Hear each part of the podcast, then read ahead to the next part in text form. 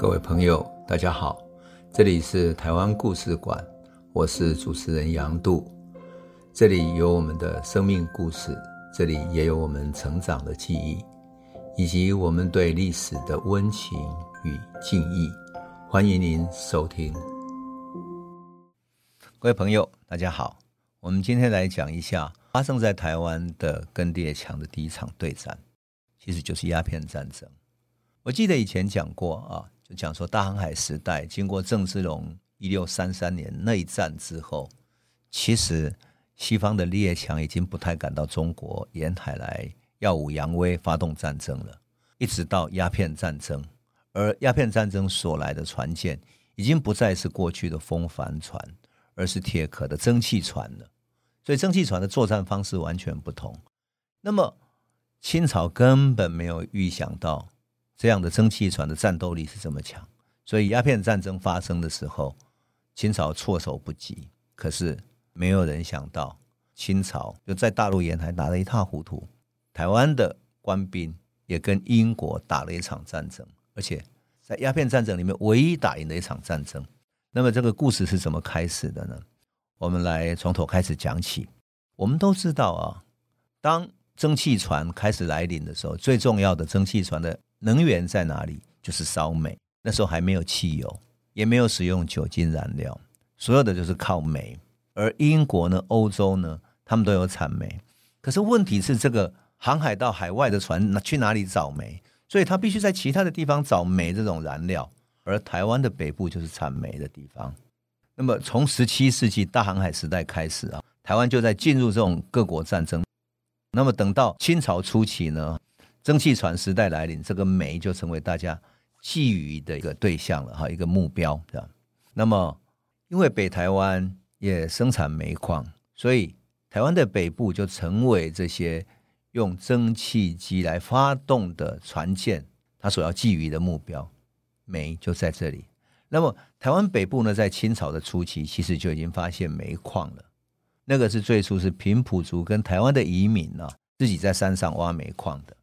那挖煤矿当然可以作为燃料嘛，所以就拿到山下来出售，赚了一点小钱呐。但是清朝认为说，哎，煤矿大多在山上，对不对？如果你们可以在山上采这些煤矿，很轻易采到，那你们聚集在山上的话，那你不就聚集声势吗？你会不会这个地方变成反清复明这些势力聚集的地方呢？如果这些势力靠煤矿可以生存下来，甚至于赚钱买武器的话，那就更不容易剿灭了。那盗匪容易滋生，所以。下令禁止采煤，而且他的理由也很荒谬，叫做什么呢？他说采煤会挖断龙脉，挖断台湾的龙脉。那贴出的公告上面写着说，不可以挖煤，挖煤者毙，就是挖了煤的人就要毙掉了，这样哈。那么但是禁归禁，可是山上的老百姓因为很穷苦，移民的人哈，根本谁也不知道龙脉在哪里，所以他继续挖他的，偷偷的挖，偷偷的卖。那台湾地方的士绅呢，也觉得说。这样不太对，因为山上有他们的风水，有的人埋了他们的坟墓等等，你这不是破坏风水地理吗？所以就怜悯跟淡水地区的官员请命说，千万不要在他们这样再挖下去。所以下了第二次禁令，可这一次贴的告示呢，四个大字叫“挖煤者毙”，还是一样，而且是刻在石碑上面的，总不能那个声明不是纸张写的，所以撕不掉了。可是没有用，因为慢慢的列强的这些需要就越来越多了。所以到了一八四七年的时候，还下了第三次的禁令。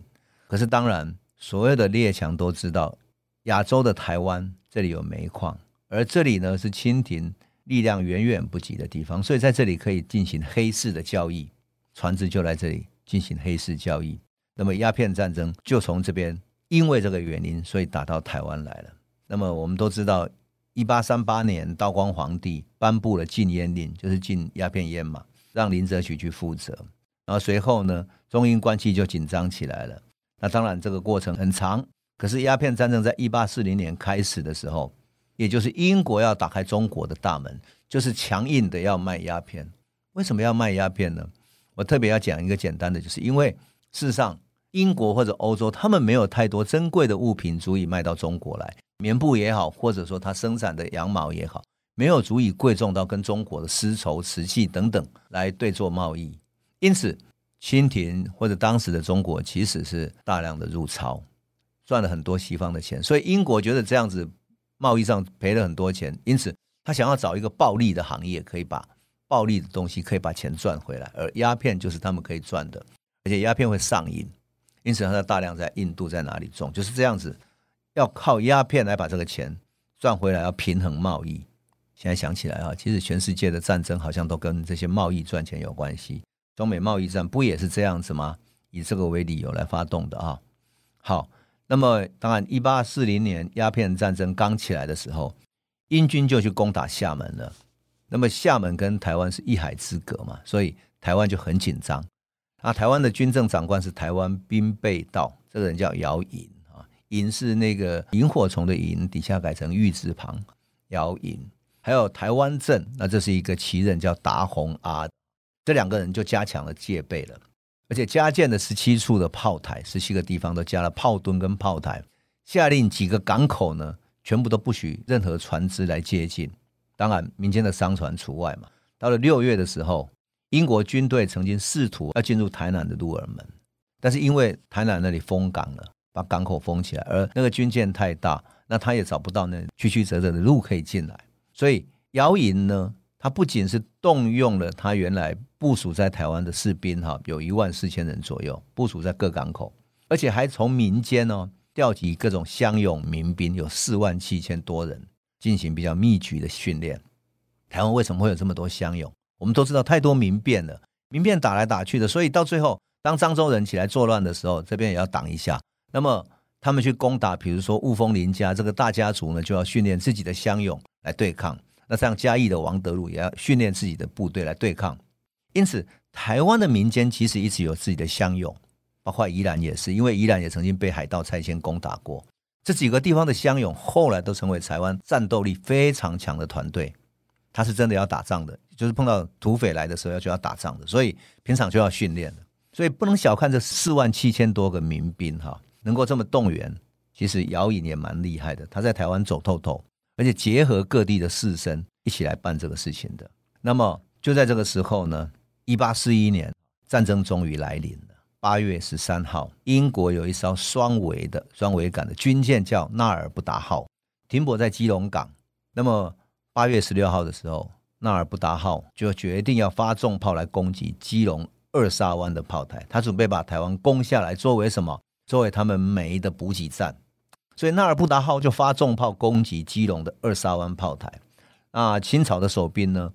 也从二沙湾炮台那里立刻还击，换言之，两边都很清楚，你的炮台在这里，我准备打你的炮台。那炮台这边也立刻还击，运气真好。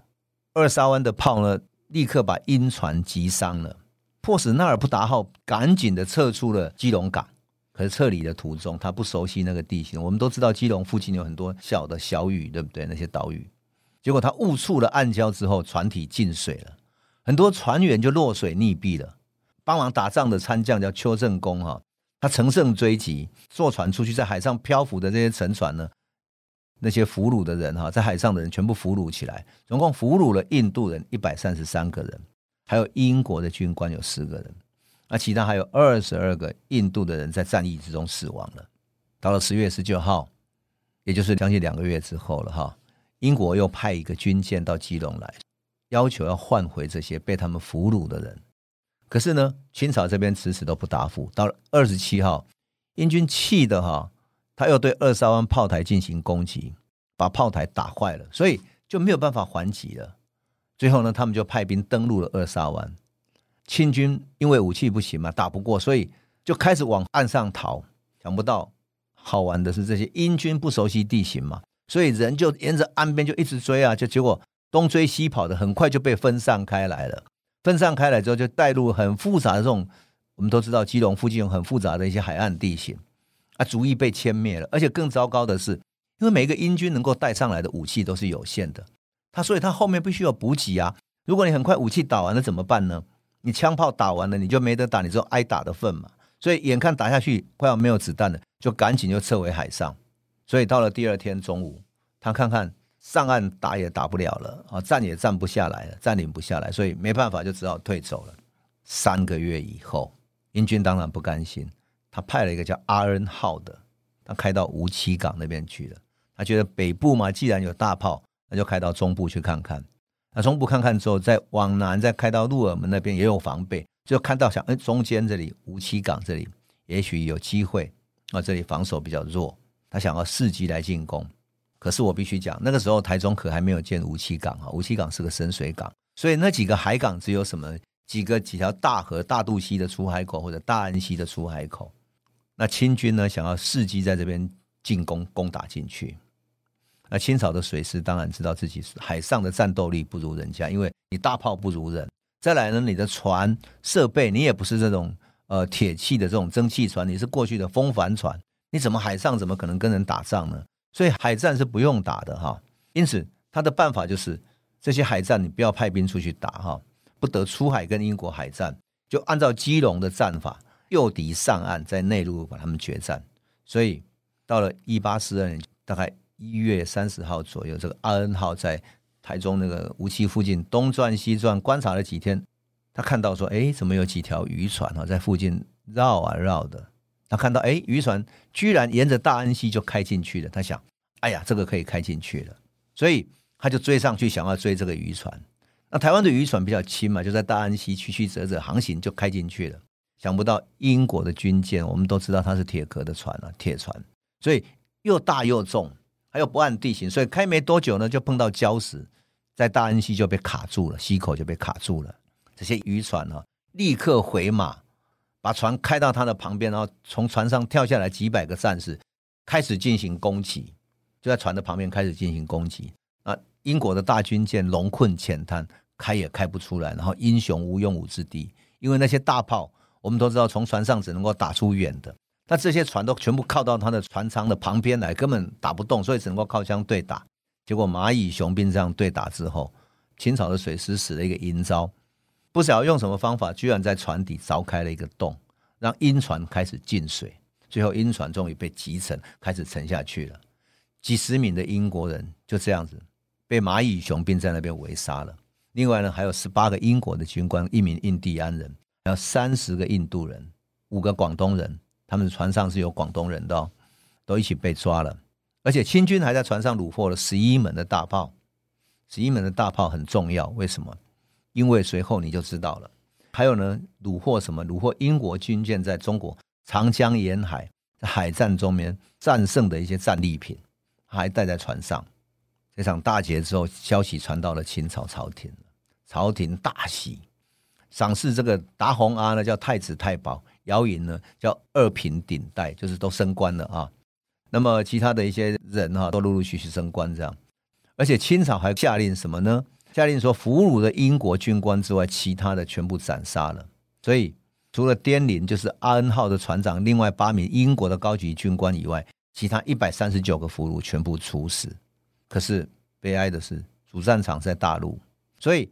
主战场的大陆英军节节胜利，把厦门、定海、宁波、上海、镇江一路攻打进去之后，打到镇江失守，眼看南京也要失守了。英国军舰打入南京江面的时候，旗英啊或者伊里布等等就赶到南京去议和了。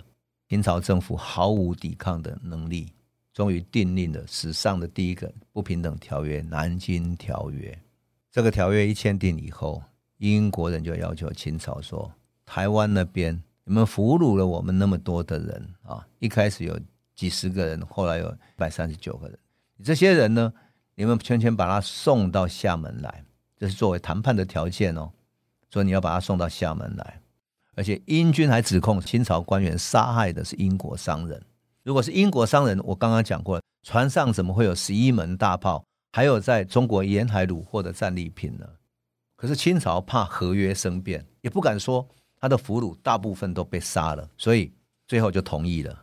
结果到九月的时候，英国人派船长尼夫哈带着英军统领的文书到台湾的要人的时候，才发现人都杀了，他只带回了九个主要的团长跟其他的战俘，所以他就跟他们控告说，姚莹杀害了这些俘虏，你必须处罚他们，对我们有所交代。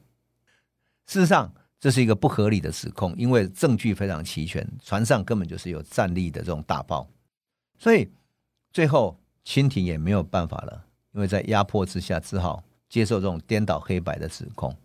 一八四三年，旗英呢参与南京谈判的起因，亲自到台湾，把姚颖跟达鸿阿以妄杀的罪名，就是妄杀就是胡乱杀人的罪名，把他革职了，然后回到北京去关押。这个是鸦片战争全面溃败之后毫无办法的一个处理了。当然，起因就押着姚颖跟达鸿阿回去了。不过还好，坦白讲，道光皇帝他知道。姚颖当时是受了皇帝的命令去处决这些人的，他还是了解的，所以他被送到北京的刑部审讯了几天，关了十二天之后就被释放了，啊，对外宣称说他要降调到四川去，啊，其实到四川当然是升迁啊。一八四五年的时候，姚颖他在西康、西藏这些地区做了很多的实地考察，也是从四川进入西康、西藏，在川藏地区。他写了什么？一个叫《康有记行》的这样一本书。姚颖是个好玩的人，他在这个地方碰到很多外国人，以及对外国熟悉的人，或者各地来的传教士啊等等的。他打听了英国、法国、俄国、印度等等这些整个国际上各国的历史地理的情况，来自于印度、尼泊尔、锡金等等的这些交通要道怎么进去啊？怎么行走？来自于对藏传的佛教、西方的天主教。啊，伊斯兰教等等，它的源流啊，它的传播的地方等等，他把它写在《康有记行》里面。所以我说，姚颖一点也不像是一个传统的官僚哈，他是一个有世界观，而且想要把这个世界观传达给中国的人。当然，离开台湾过了十年之后，一八五三年他在任内死掉了。可是这一仗打下来之后啊，终于让英国、美国、法国等人认识到台湾的重要性。所以到了一八四八年的时候，英国的海军中将戈尔顿就来到台湾了。要干嘛呢？他要勘察基隆一带的煤矿了。他发现它的品质非常优良，然后回去上报英国政府说，可不可以哈，跟北京要求哈，让我们去采基隆的煤矿。当然，清廷回绝了。那么英国轮船就开始在淡水那里请求护市，希望能够在这里做生意，这里很容易拿到煤，所以他来做生意的话。也可以顺便补给，这样当然是没有哈。后来美国的水师提督比尔里啊，在一八五五年也来台湾，事实上他就是要调查基隆的煤矿。所以到了一八六零年英法战争以后，中国和英法签订了《天津条约》，基隆就变成了淡水的副港。那这两个港呢，同时开放了，变成通商口岸，整个情势就改变了，很多洋商洋行。也就进来到了台湾，台湾的整个对外开放贸易那个时代，就从这个时刻开始来临，一个新时代开始了。好，我们今天先讲到这里喽，谢谢你。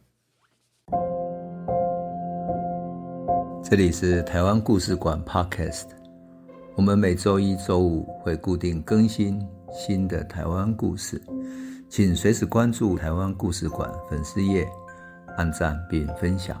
最后，我们工商放松一下。若你对本节目有兴趣，可以购买纸本的《有温度的台湾史》，更方便您阅读。本节目由中华文化永续发展基金会制作，连震东文教基金会赞助。